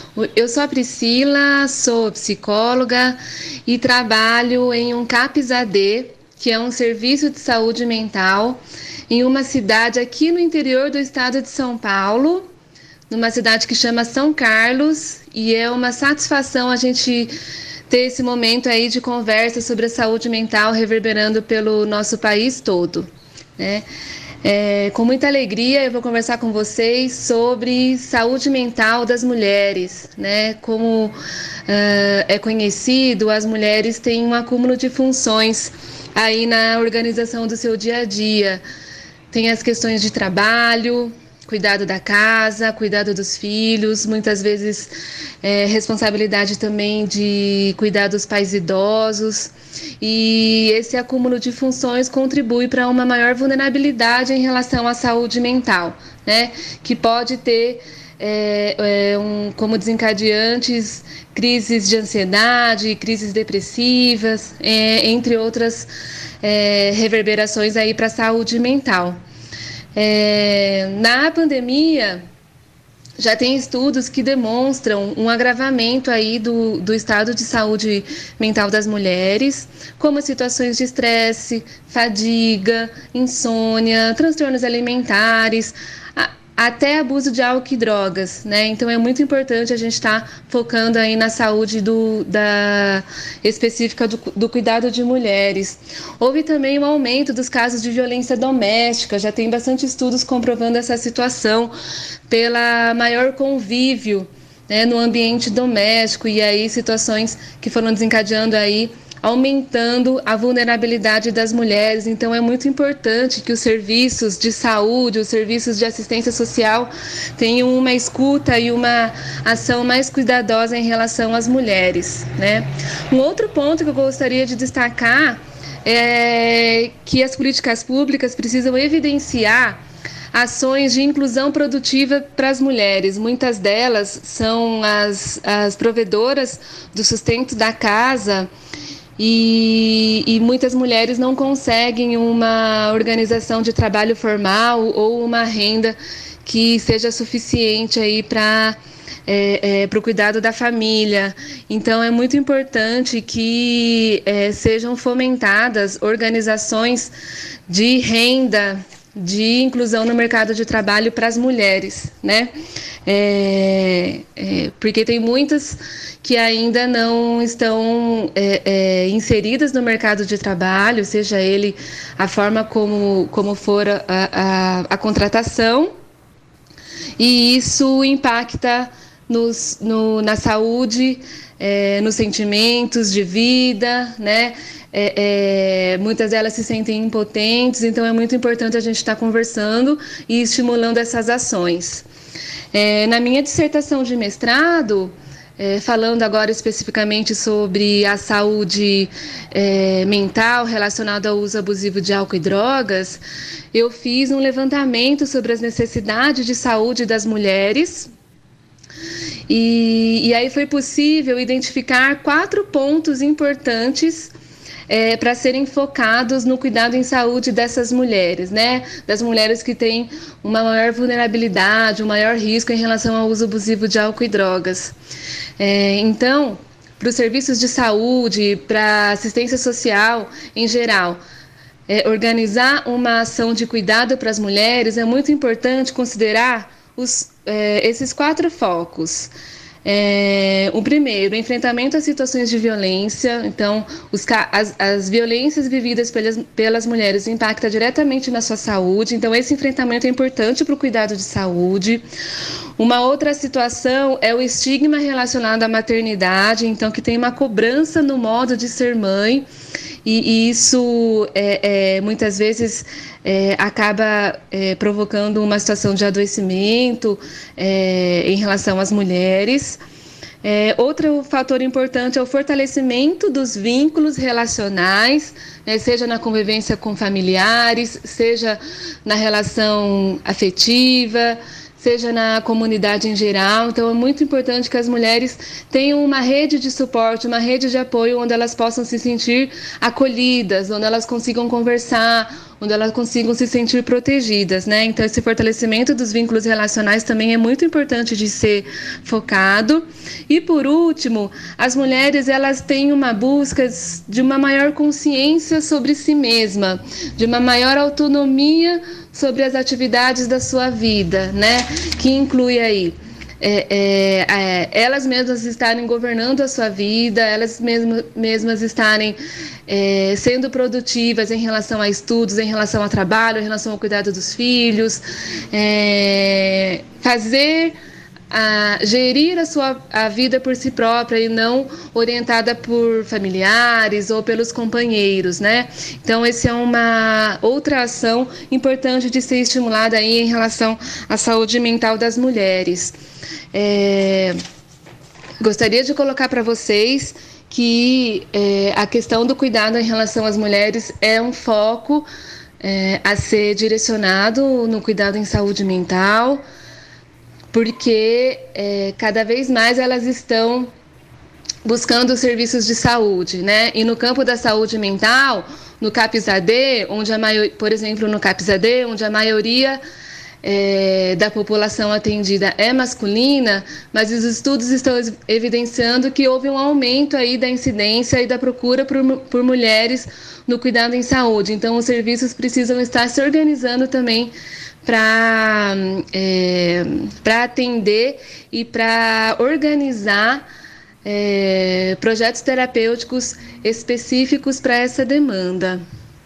Então, a minha conversa com vocês aqui é sobre é, a evidência do cuidado em saúde das mulheres, né? E que é importante a gente estar tá ouvindo especificamente as suas demandas, é, saber avaliar e estar junto com ela, sem um julgamento, né, colocando aí propostas e organizações da rede como um todo de atendimento para que as mulheres sejam protegidas, para que a gente consiga é, é, fazer uma prevenção às situações de violência, prevenção às situações de feminicídio, para que elas estejam, para, para que elas tenham acesso a serviços de saúde, à educação, ao trabalho, é, que isso reverbera diretamente na saúde mental. Um outro ponto para finalizar minha fala que eu gostaria de destacar é que nos, na pandemia muitos trabalhadores da saúde são mulheres, né, que também estão aí acumulando as suas funções no cuidado é, diretamente do enfrentamento da pandemia e no cuidado doméstico. Então, importante é, ter ações especializadas também para essas profissionais, porque é, é, algumas especialidades médicas, em sua maioria, são mulheres. É, a enfermagem, tem muitas mulheres, técnicos e auxiliares de enfermagem, bastante mulheres, psicólogas, mulheres, nutricionistas, então, fisioterapeuta, então. Uh, são cuidados aí também que precisam ser evidenciados, estimulados, é, enfrentados pelos gestores para que haja um cuidado aí é, voltado para essa área. Então é uma satisfação estar aqui com vocês. Muito obrigada pela oportunidade e fico aí à disposição para as conversas posteriores, para as próximas oportunidades. Um grande abraço a todos. Grande abraços para Priscila, né? ela que falou sobre mulheres atuando na saúde mental. Uh, não é isso, Érica? É sim, Samuel, a gente agradece, né? E a, os, a, as próximas convidadas, né? É, com grande satisfação, né? E muito feliz de trazer as experiências da professora Natália, lá da Urca Iguatu, que é uma é um núcleo que a URCA também estende né, na cidade de Iguatu, na, no curso de enfermagem. E a gente está sempre tá ouvindo, está trazendo, fazendo essas trocas, essas pontes, né? Não existe só a URCA aqui no Crato, mas tem a URCA Iguatu. E que bom, professora Natália, que você aceitou, que você está trazendo é, essa experiência através do, da sua fala, né? Existe um consultório de enfermagem e foi uma experiência que a gente, dentro do grupo do GP Clean, ela trouxe, achei interessante, a gente trocou figurinhas e, e ela vai hoje aqui apresentar um pouquinho do trabalho que está sendo realizado na Urca Iguatu. Né? E, que esse, e que esse seja a sua primeira dentre muitas participações, né? Então, assim, quando a gente convida um colaborador, a gente já abre, né, Samuel, um Sim, caminho, uma, né, é, é, é uma participação que ela é ampliada é, depende também da agenda de cada colaborador. A gente também tenta dialogar aquilo que o colaborador já vem trabalhando é, para encaixar dentro dessas temáticas que a gente está trabalhando num contexto mensal, mas também está sempre ouvindo o serviço e ouvindo a universidade através dos trabalhos de extensão, através do trabalho de, de formação. Então, é, fiquei muito feliz com sua participação e vamos ouvir um pouquinho sobre seu trabalho. Pois é, nessa, nessa, nessa, nesse tema, né, protagonismo uh, no cuidado à saúde através do rastreamento precoce do câncer de colo de útero, vamos ter três falas, né? Uh, um trio aqui falando sobre esse assunto. A primeira, a Natália Bastos, ela que é mestre em ciência da saúde pela FMABC, né, docente do curso de enfermagem da URCA. E também vamos ter a fala da Camila Almeida Neves de Oliveira, é, doutoranda é, do programa de pós-graduação em enfermagem da Universidade Federal do Ceará, UFC docente do curso de enfermagem da URCA em Iguatu, né, na cidade de Iguatu. Também vamos ter a fala da Lorena Pinheiro. Lorena Pinheiro Braga, ela que é discente do sétimo, do décimo, perdão, do décimo semestre do curso de bacharelado em enfermagem da Universidade Regional do Cariri, é, também bolsista do projeto é, de extensão consultório de enfermagem em ginecologia lá na cidade de Iguatu. Então vamos ouvir a fala uh, desse trio aqui, né? Uh, uh, falando aqui no nosso programa. Sejam muito bem-vindas aqui no nosso programa. Muito boa tarde. Boa tarde a todos. É um prazer estar aqui na companhia de vocês na Rádio Carrapato. Eu me chamo Natália Bastos, eu sou enfermeira, professora do curso de enfermagem da Universidade Regional do Cariri, em Iguatu. E estou aqui muito contente por participar desse programa que cada dia mais cresce e se expande, chegando também na nossa região do Centro-Sul. Então, a professora Érica, os nossos agradecimentos e é um prazer contribuir levando um pouquinho mais da nossa experiência para toda a nossa comunidade Centro-Sul e Cariri. Então, é, a Universidade Regional do Cariri em Iguatu tem vários projetos de extensão e dentre eles nós temos um projeto que é o consultório de enfermagem em ginecologia. Esse projeto é um projeto que nasceu do desejo de estudantes e professoras na área da saúde da mulher em realizar haja vista a necessidade que nós temos de fazer um acompanhamento mais humano, integral com as mulheres, sejam as mulheres da nossa comunidade acadêmica, como as nossas estudantes, professoras, as próprias colaboradoras do campus Humberto Teixeira, como também as mulheres da área adscrita da nossa comunidade. Então, nós temos essa parceria com o município de Iguatu, nós temos essa parceria com o campus Humberto Teixeira, e enquanto estudantes e professores do curso de graduação em enfermagem, a gente leva mais saúde, qualidade do atendimento para todas as mulheres que desejam realizar uma consulta de enfermagem humanizada altamente ética e pautada no melhor atendimento. Então, nós temos como premissa básica atender essa mulher não só com o olhar biológico, mas, sobretudo, respeitando a sua autonomia, seus aspectos sociais, psicológicos, garantindo assim que a assistência prestada seja de fato uma assistência cuidadosa, zelosa, respeitosa, interdisciplinar, além do mais, transformadora. Nós recebemos várias mulheres de todo o nosso município e essas mulheres precisam sim ser respeitadas e tratadas da melhor forma. Boa tarde a todos, me chamo Camila Almeida, sou enfermeira e docente do curso de graduação em enfermagem da Universidade Regional do Cariri. E vou conversar um pouquinho com vocês hoje a respeito da implementação do consultório de enfermagem e ginecologia aqui em nosso campus, que foi idealizado como uma ferramenta prática e social, tendo em vista proporcionar o aprendizado desse discente dentro da própria instituição, por meio de consultas ginecológicas voltadas à população do município de Iguatu e cidades circunvizinhas.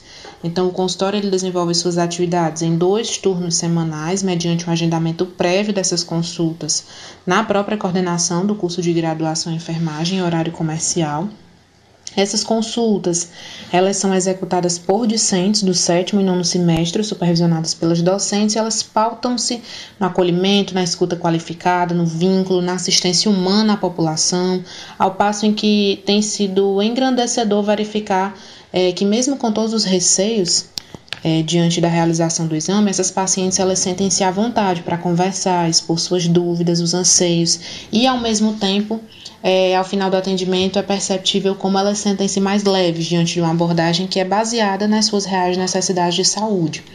Então, é importante a gente delinear que durante o ano de 2019 até o início do ano de 2020, realizou-se um quantitativo superior a 100 atendimentos, com um perfil bem heterogêneo de mulheres de 16 a 78 anos de idade, denotando a importância que esse serviço detém para a população local, com orientações referentes ao início da vida sexual e reprodutiva, os adequados métodos contraceptivos, recomendações para favorecer as chances de concepção, assim como orientações destinadas ao público de mulheres climatéricas em virtude das modificações inerentes a essa etapa da sua vida, com recomendações para melhoria da qualidade da sua vida sexual, dentre outras informações que são relevantes e individualizadas de acordo realmente com o contexto de cada paciente. É, atualmente, devido, devido ao contexto de pandemia, o qual inviabilizou os atendimentos diretos à população, nós reorganizamos as atividades de extensão de modo remoto então, para dar seguimento a essas atividades educativas em âmbito online, utilizamos das redes sociais, em especial o Instagram, voltado para o compartilhamento dessas informações, quiz interativos, publicações no feed e lives mensais também. Então, a gente espera que, conforme a situação epidemiológica dê é, subsídios de melhorias, a gente possa retornar o atendimento presencial a essa população. Então, agradecemos mais uma vez pela acolhida, o espaço para a divulgação das atividades de extensão realizadas em nosso campus. Estamos à disposição para maiores parcerias e quem tiver interesse em adentrar neste mundo referente à saúde sexual e reprodutiva, assim como gosta de aprender e participar das enquetes, tirar dúvidas, sigam o nosso perfil no Instagram, o qual sempre traz novidades e informações baseadas em evidências atualizadas. Olá! Me chamo Lorena, sou discente do décimo semestre de enfermagem da Universidade Regional do Cariri, unidade descentralizada de Iguatu, e membro do projeto de extensão Consultório de Enfermagem e Ginecologia. Hoje trouxe para vocês a abordagem de um tema de suma importância, que é o rastreamento precoce do câncer de colo do útero. Câncer este que é o terceiro mais comum entre as mulheres no Brasil, com estimativa de 16.590 novos casos para cada ano do triênio 2020-2022 com um risco estimado de 15,43 casos a cada 100 mil mulheres. Esse câncer apresenta alguns fatores de risco, como o início precoce da atividade sexual, múltiplos parceiros, tabagismo e uso prolongado de pílulas anticoncepcionais, apresentando como principal fator de risco o HPV, que é o papiloma vírus humano. Essa neoplasia ela apresenta uma fase pré-clínica, que é uma fase sem sintomas, porém ao desenvolvimento de lesões precursoras. Por isso, a importância do rastreamento precoce para reduzir a incidência do câncer invasivo por meio da detecção e do tratamento das lesões precursoras, levando assim a um melhor prognóstico e consequente diminuição da mortalidade. Esse rastreamento ele é feito através do exame Papa Nicolau, também conhecido como citopatológico do colo do útero ou comumente chamado de prevenção, esse método ele é ofertado pelo Sistema Único de Saúde, SUS, de forma gratuita a todas as mulheres ou qualquer pessoa com colo do útero, como homens trans e pessoas não binárias designadas mulher ao nascer, na faixa etária entre 25 e 64 anos com vida sexual ativa. Para rastreamento, há uma rotina recomendada, que é a repetição do exame a cada três anos após dois exames normais consecutivos, realizados com um intervalo de um ano. Porém, para alcançar a cobertura adequada, recomenda-se o exame anualmente. Essa periodicidade ela pode mudar em caso de pessoas imunossuprimidas, vivendo com HIV ou esterectomizadas. Quando diagnosticado na fase inicial, as chances de cura do câncer cervical são de 100%. Por isso, vale destacar que, por ser uma doença silenciosa, Em seu início, os sinais e sintomas eles não aparecem, porém na fase mais avançada podem surgir sinais e sintomas como sangramento vaginal, corrimento e dor. Após o diagnóstico das lesões intraepiteliais durante o rastreamento, essas mulheres elas devem ser encaminhadas a unidades secundárias para confirmação do diagnóstico e tratamento. Por isso, é de suma importância que todos vocês que estão ouvindo façam o exame Papa Nicolau anualmente para o rastreamento desse câncer, levando assim a uma maior sobrevida das mulheres. Isso é uma forma de se cuidar. Amem-se e realizem o exame Papa Nicolau. Tá aí, né? Tivemos uh, a fala da, das meninas, né? Da Natália Bastos, também uh, da Camila Alves Neves de Oliveira e da Lorena Pinheiro Braga, né? As três uh, falaram sobre o protagonismo no cuidado à saúde através do rastreamento precoce do câncer do colo de útero, né? Mais uma importante informação que a gente está repassando aqui para os nossos ouvintes através né, da colaboração aqui dessas três profissionais, né? É isso, Érica. É sim, a gente agradece e é bom sempre estar tá lembrando né, desse cuidado sim, ampliado né, da saúde da mulher, de estar tá se cuidando, fazendo esse rastreamento, independente desse período, porque muitas vezes a gente observa que as mulheres se preocupam mais assim quando é o período da, da, da, campanha Outubro Rosa, né? E, mas a gente está vivendo uma pandemia e algumas campanhas a gente não pôde realizar na mesma intensidade como no, nos anos anteriores, mas isso não impede de que você faça seu agendamento, continua o serviço de prevenção aberto, é por via de agendamento, né?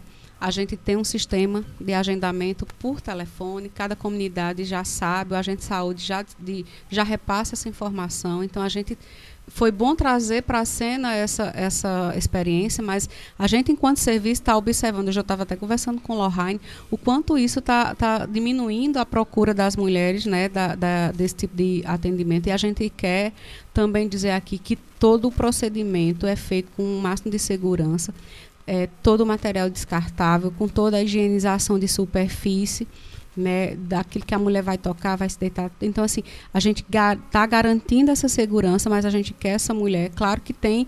É diferente como a gente fazia as outras abordagens, né? A gente já trabalha com um número um pouco mais reduzido, é marcado, vai respeitando aquele horário para não aglomerar. E, e, a gente precisa estar tá ressaltando dessa importância. O cuidado ele é uma rotina que a mulher deve ter com sua saúde. E lembrando que também hoje a gente tem no nosso serviço, né, as consultas integradas, né? É, eu, eu, semana passada eu tive a oportunidade de fazer uma, uma, realizar uma prevenção e encaminhei ao mesmo tempo após a prevenção a paciente para o serviço de nutricionista. Então assim é muito interessante quando você pode também oportunizar, além do serviço de prevenção, outros serviços que a mulher quer de, deseja e precisa para aquele momento. Né? Então a gente agradece a fala da Natália, né, da Lorena é, e da Camila por estar conosco e, e, e, como a gente sempre fala, a, a primeira participação ela sempre abre portas para novas participações e vamos sim estreitar esses laços né, entre a Urca Iguatu e o, e o programa Minuto Mais Saúde, porque a gente quer ouvir experiências, experiências que estão acontecendo também no serviço e também nesse processo de formação, principalmente aqui na nossa região. Vamos dar continuidade a, ao programa, Samuel? Vamos dar continuidade. Temos recadinho da Simone uh, agora, né? Uh, Vamos ver aqui o seminário, eu acredito que esteja acontecendo, um seminário uh, Universidade Aberta Paulo Freire e Educação Popular em Saúde Novos Desafios da Atualidade. O objetivo desse seminário contribuir para a construção da Universidade Aberta Paulo Freire, né? Uh, teve início aqui dia 14 ontem, né? A partir das 19 horas, hora de Brasília. Temos também uh, quem quiser conferir também, ah, já, já, já aconteceu, né? Mas quem quiser conferir é só é, você ir lá no YouTube do seminário uh, Universidade Aberta Paulo Freire e conferir aí esse seminário importantíssimo que eh, aconteceu no dia 14, né? Ontem, às 19 horas. está disponível no YouTube. Seminário da Universidade Aberta Paulo Freire. Uh, parabenizamos a Articulação Nacional da NEPS, parabeniza hoje, né, o dia do assistente social, né, um, a, a, gente aproveita e parabeniza a todos esses profissionais que fazem parte aí, né, que é, compõem essa rede importantíssima de saúde aqui do nosso país, é, os assistentes sociais, hoje dia 15 de maio. Temos mais recadinho aqui da Simone. Uh, dia 20, dia 20 te, teremos aula sobre educação popular em saúde a partir das duas horas da tarde, né, via Meet. Vamos ter esse encontro. Uh, é a Simone Leite, a Érica. É você, Érica? a Érica Formiga vai estar participando. E a Irani, né? Uh, estarão participando dessa atividade na escola Ana Neri do Rio de Janeiro, né? Agradecer a Ângela, enfermeira e doutoranda. Tá aí o recadinho da Simone. Também temos aqui dia 18 e dia 25 de maio, às 14 horas, horário de Brasília, oficina Reflexologia Podal. Reflexologia Podal. Uh, inscrições gratuitas, certificado para os, os inscritos os inscritos presenciais, presentes, né? Os inscritos presentes no, no na oficina. Uh, contatos para mais informação, você vai, vai falar com a Virgínia, uh, DDD 719 88830593 DDD 71 988830593 temos um e-mail cuidadoteca@gmail.com é, essa oficina será é, pela plataforma Google Meet. Tá aí o recadinho da uh, nossa querida Simone Leite. Também uh, falar. Cadê aqui?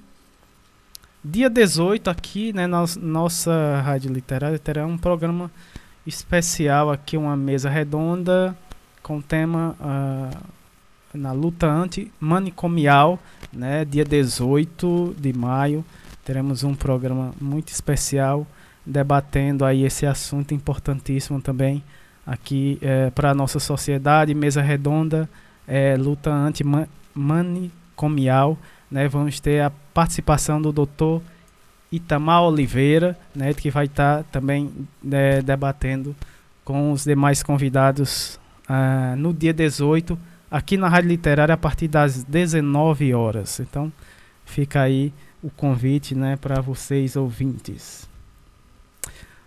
Pronto, vamos de música. Uh, encerrando aqui o segundo bloco. Meu nome Clariana, né? Clariana é o nome da, da cantora. O nome da música Sorte Destinadas. Vamos destinada. Vamos ouvir essa linda música. Já já a gente volta com o terceiro bloco do nosso programa. Andei, fui só só eu e mais ninguém.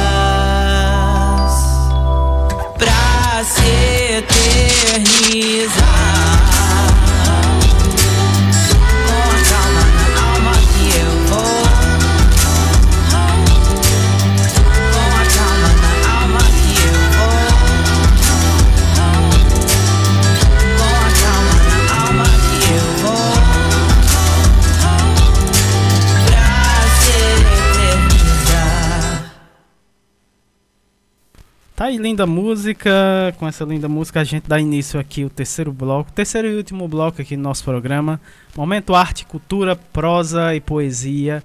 Também temos o projeto Prosa RHS, uh, ah, que está conosco é, é, quinzenalmente, né? Próximo programa, próximo sábado vamos ter aí o projeto Prosa RHS, né, né, Érica?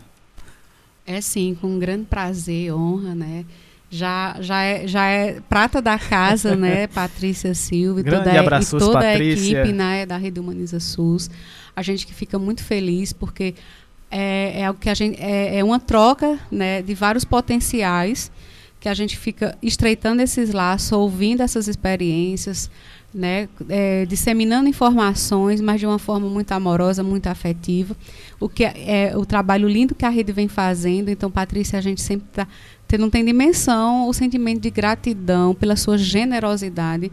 Você, Jaqueline Abrantes, né? Então, assim, é Cristine Nobre, tanto, tantos outros, né? Que fazem parte dessa grande família que é a Rede HS, né? E que a gente está fortalecendo e estreitando cada vez mais esses laços. É, e dando seguimento, né, ao, ao, assim também tem que lembrar, né, Samuel, também temos uma grande participação também a cada 15 dias, que é a de Aishna Thaís, né? Isso, exatamente. Então, assim, tá... muito feliz com a participação. Quando a gente conversou, eu fiz um desafio para ela, eu disse que a gente estava dialogando a questão de algumas, de algumas terapias. Eu disse, vamos fazer uma, vamos, eu vou desafiar você uma proposta. Vamos trazer para a cena, né, do, do programa, a, quinzenalmente, é, esse teu olhar holístico, esse teu olhar eh, que envolve o bem viver para dentro da nossa comunidade, né? Porque muitas vezes, às vezes a comunidade não tem acesso a algumas terapias Lá no, no Santa Catarina está mais avançado, lá em Blumenau, eles têm centros que trabalham. Aqui a gente tem mais, eh, numa rede mais privada, ou, ou, trabalho voluntário, né? ainda não está, a gente não tem, não tem isso no serviço das nossas unidades básicas, mas temos algumas enfermeiras que estão é, de forma voluntária executando essa atividade. Mas, enfim, o importante é tá, a gente estar tá trazendo para a cena a importância do trabalho né, dessa rede desses colaboradores, né, trazendo para a nossa comunidade o, o, quanto é grande o trabalho que também está sendo desenvolvido pelo SUS. E para dar continuidade, né, encerrando o programa de hoje, hoje está dentro do horário, né, Samuel? É. A gente às vezes pensa, ah, diminui, diminui programação, mas acaba tendo outras falas, né, outros sentimentos, porque o programa ele pode até ter um corpo pessoal de, de sequência, mas é algo que a gente constrói também muito muito pela sensibilidade. E a sensibilidade é do momento, daquilo que a gente traz para vocês.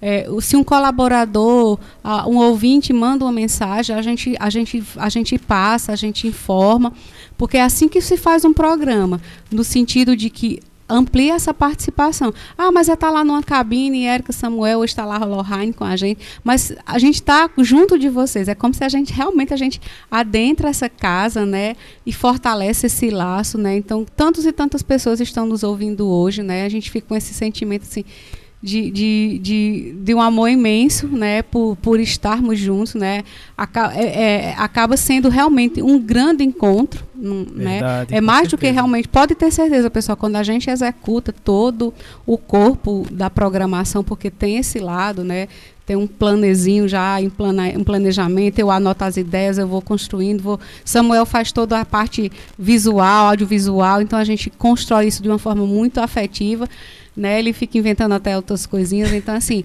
e a gente está criando outras possibilidades, né? Então assim, mas a nossa grande intenção é estar tá junto de vocês, né? Estar tá ouvindo, fazendo essas trocas e, e, vamos mais adiante com novos projetos, né? A gente está vendo aí que se a gente traz um, um bloco extra uma vez no mês que é o comunidade no ar, né? A gente já teve um momento, não nesse formato, né, mas foi de ouvir as experiências. E, inclusive, Samu, nem te falei ainda, mas é algo que a gente, a gente vai fazer uma visita técnica numa determinada comunidade e a possibilidade ac acontece naquele momento. Então, a gente hoje foi para a comunidade do Baixio das Palmeiras, né, lá Falamos dentro da Casa de Quitéria, um espaço também cultural que está sendo desenvolvido, né, já uma construção coletiva e participativa da comunidade de lá. E a gente estava dialogando com o professor Lírio. Ele topou a ideia, né, então a é. gente vai também estar tá estreitando esse laço para outras comunidades que a gente sabe a gente tem um encontro segunda-feira, né, com a Rádio Cafundó, né? Sim, pois é. E, né? e, e, a gente tá, vamos tentar fortalecer isso para que a comunidade, voz na comunidade, ela seja, ela seja algo que a gente possa estar tá estreitando cada vez mais esse laço, trazer a voz para a comunidade, de uma comunidade para outra, para promover essas trocas de saberes, né? Mas agora vamos, esse momento, né? Você vai apresentar a professora Luciana, agora é com você. Professora Luciana, né? Outra carrapateira que está sempre, sempre aqui colaborando com, é, aqui no nosso programa, participando. A Luciana Bessa Silva, ela que é doutora em letras univers, pela Universidade é, Federal do Ceará, também coordenadora da roda de poesia no Gesso né, do coletivo Camaradas e do blog literário uh, Nordestinados, Nordestinados a Ler. Aqui também outra grande potência né, aqui na nossa cidade, é o coletivo Camaradas, fica lá na comunidade do Gesso, né, trazendo, transformando aquela comunidade cada vez mais. Né, é, e a gente tem a grande satisfação de trazer a Luciana Bessa aqui é, é, no nosso programa representando esse grande, esse potente coletivo aqui da nossa cidade do Crato. O tema da Luciana, maternidade em versos. Olha aí, vamos ouvir a Luciana Bessa. Boa tarde, Samuel. Boa tarde a todos os ouvintes da Rádio Literária Carrapato. Eu sou Luciana Bessa, coordenadora da Roda de Poesia no Gesso do coletivo Camaradas e agora do blog literário Nordestinados a Ler, que se propõe a discutir a literatura produzida aqui na região Nordeste, enfatizando a autoria feminina. Por isso, a minha felicidade pela escolha do tema maternidade. Quando a gente fala em maternidade, nós estamos falando de um processo emocionante, intenso, mas ao mesmo tempo cheio de percalços. Quem é mãe lida com muitas alegrias, mas também lida com muitas preocupações e angústias. Algumas delas foram parar nos textos literários, sejam eles em verso ou em prosa, como é o caso do romance O Papel de Parede Amarelo da escritora Charlotte Gilman. Aqui no Brasil, nós temos o livro Quarto de Despejo, Diário de uma Favelada, da escritora Carolina Maria de Jesus, em que nós podemos observar o quão é difícil ser mãe solo de três filhos, catadora de papel e ser escritora. Tem dois trechos que eu quero pedir permissão para destacar para vocês. No primeiro, Carolina diz: Quando vejo meus filhos comendo arroz e feijão, o alimento que não está ao alcance do favelado, fico sorrindo à toa como se eu estivesse assistindo a um espetáculo deslumbrante. No segundo, Carolina diz: Dias das Mães. O céu está azul e branco. Parece até que a natureza quer homenagear as mães que atualmente se sentem infelizes por não poder realizar os desejos dos seus filhos. Saber que um filho está bem é a maior realização de uma mãe. Mas hoje, especificamente hoje, eu quero ler um poema da escritora Conceição Evaristo que se chama De Mãe. O cuidado de minha poesia aprendi foi de mãe, mulher de pôr reparo nas coisas e de assuntar a vida. A brandura de minha fala na violência de meus ditos ganhei de mãe, mulher prene de dizeres fecundados na boca do mundo. Foi de mãe todo o meu tesouro, veio dela todo o meu ganho, mulher sapiência e abá, do fogo tirava água, do pranto criava consolo. Foi de mãe esse meio riso, dado para esconder a alegria inteira e essa fé desconfiada, pois quando se anda descalço, cada dedo olha a estrada. Foi mãe que me dessegou para os cantos milagreiros da vida, apontando-me o fogo disfarçado em cinzas e a agulha do tempo movendo no palheiro. Foi mãe que me fez sentir as flores amassadas debaixo das pedras, os corpos vazios rente às calçadas, e me ensinou, insisto, foi ela a fazer da palavra artifício arte e ofício do meu canto, de minha fala. Então, que nossas mães continuem nos ensinando o cuidado com a poesia, a brandura na fala e a força nas ações. Que as relações mães e filhos sejam bem preciosíssimos. Que nossas mães nos inspirem sorrisos e fé. Que nossas mães permaneçam nos guiando para o caminho do amor, da ética e da verdade, para que nossas palavras possam fortalecer outras mulheres. Gratidão. Tá aí, é, tivemos a fala da Luciana Bessa, né, que trouxe aí é, é, o tema maternidade em versos, né, trouxe esse lindo verso para finalizar aqui o nosso programa. E a gente agradece mais a, a, audiência né, de todos que esteve com a gente nesse encontro, nesse mais um belo encontro, nessa tarde de sábado, né, com o pessoal hoje. O carrapateado foi bom. Érica? É, foi sim, Samuel. Foi assim, ainda, foi, ainda estou impactada com tanta emoção, né, no momento de hoje. É, e a gente vai novamente dos nossos do momento abraços, né, de nossa querida Patrícia Silva, da Rede Humaniza SUS, Simone Leite, do Movimento SUS nas Ruas, a, a NEP Sergipe, professor Ricardo Cecim, professor Alcindo Ferla, a Graça Portela, da Fiocruz, Rio de Janeiro, a nossa grande apoiadora, a Rádio Paulo Freire, da Universidade Federal de Pernambuco, Sérgio Aragac, Jaqueline Abrantes, Margarida Pereira, doutor Olivandro e toda a sua turma lá de Cajazeiras, né, na Paraíba, as ACS Sandro Honório, Edinalda, Kátia, Gis, é, Gisele, Cícero Lages, Gledson, lá do, da UBS Mutirão 1, a nossa querida professora Vanderlei Pulga, lá de Passo Fundo, nossa querida amiga Paula Érica, agente de saúde lá de Mossoró, Rogenildo, da UBS Santo Antônio, a turma do Renasf, da nucleadora da UES, a turma Florescer do SUS. É, muita gratidão pela audiência, pela participação. E aqui eu já estendi a Lohane o convite né, de trazer para sempre que vocês puderem estar participando junto com a gente, não só na audiência, mas também na participação, trazendo a pesquisa, trazendo o que vocês estão desenvolvendo né, nesse Renasce, que é um, um mercado muito importante, né, para também o serviço.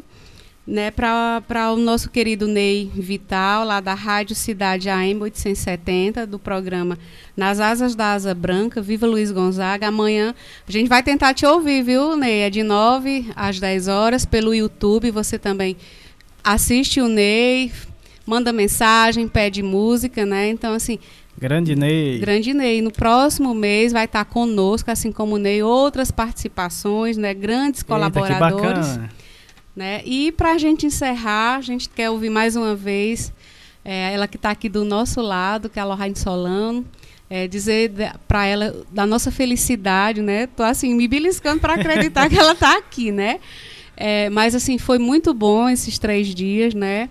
Da gente estar tá junto, construindo outras possibilidades, fazendo as visitas técnicas, mas ela conhecendo também o outro lado da cultura cariri, não é só o Crato, né? A gente teve a oportunidade de conhecer outros, outros espaços, mas com toda a segurança do mundo, isso é importante, para que ela pudesse também dar as contribuições dela. Saem, ela, ela, nos de, ela nos deixou com a mente mais inquieta ainda, né, Samuel? com certeza. Né? Então, assim, eu digo que ela, assim, falar alguma coisa para a Lohane, ela já vira um evento. Então, cria mais possibilidades e mais responsabilidades, mas é uma responsabilidade que a gente observa que não, independente dela estar lá no Rio Grande do Norte, a gente está aqui no Ceará, o importante é que isso é o SUS.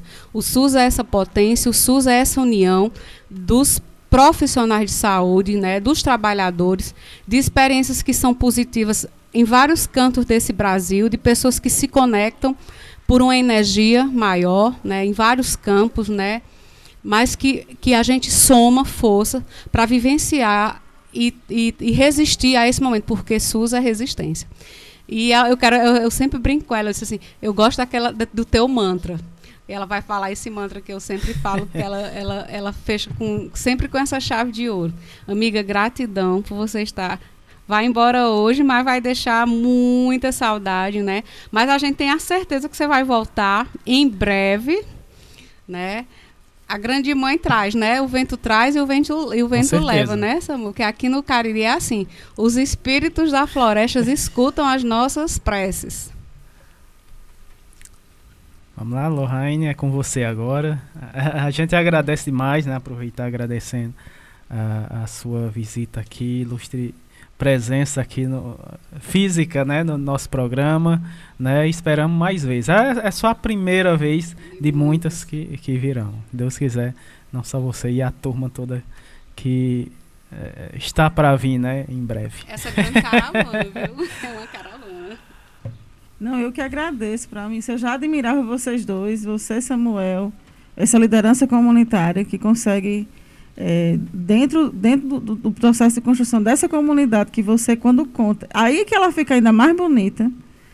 E com Érica Formiga, que eu, que eu já admirava como profissional, a, a, amiga, e é o que ela trouxe, o que me, me, mostrou aqui, eu fiquei ainda mais encantada. E por isso que a gente sai daqui desse encontro com uma agenda política de, de, de, de, nos organizar ainda mais enquanto rede colaborativa pensando que o Carrapateando é um movimento para gerar para essa comunidade uma sustentabilidade. Então, a gente vem por aí uma festa virtual para a gente poder pensar em captações de recursos para que esse lugar tão lindo, único, criativo, ele possa ser sustentável e, e dar é, e, e poder expressar a magnitude e a potência que vocês têm aqui na comunidade, aqui no Crato, aqui no, no Cariri. Então, o que vocês fizeram aqui é o, é o que o Paulo Freire chama do inédito viável. É aquela, né, aquela potência criativa em que consegue fazer, estimular a autonomia, transformar realidades, e isso é, é, é maravilhoso. Porque quando a Erika faz o mantra, o mantra, porque a gente que é, do, que é do Movimento de Educação Popular e Saúde, que se organiza a partir de coletivos, em rede, eu sou uma das pessoas que, que aprendi nesse movimento a produzir o meu próprio céu. E nesse céu a gente compartilha brilhos. As estrelas compartilham brilhos de sonhos e lutas. E esse céu aqui da comunidade do Carrapato, aqui do Cariri, pense como é bonito.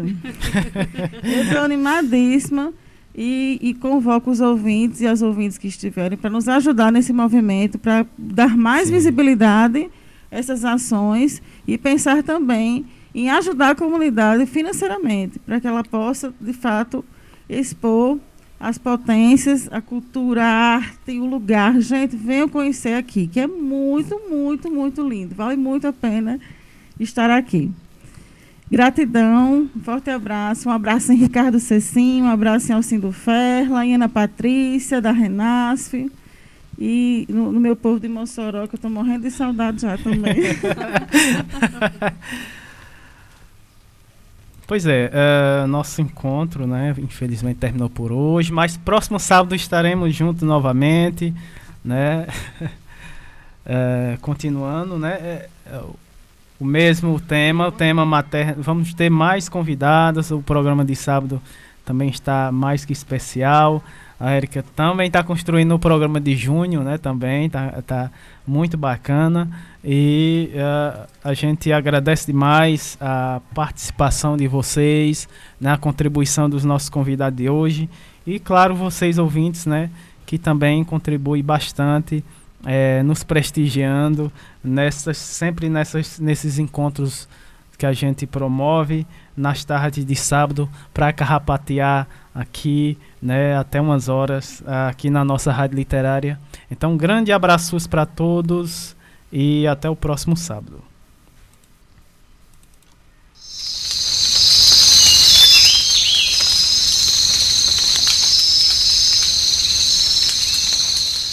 Hey, hey, ai,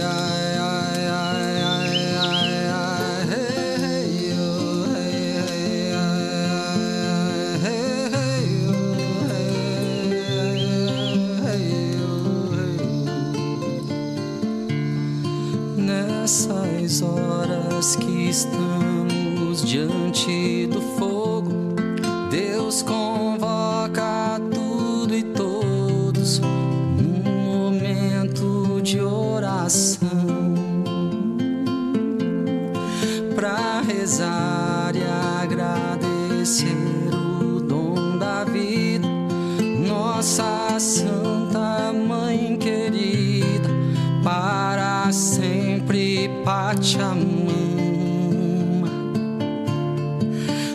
outside.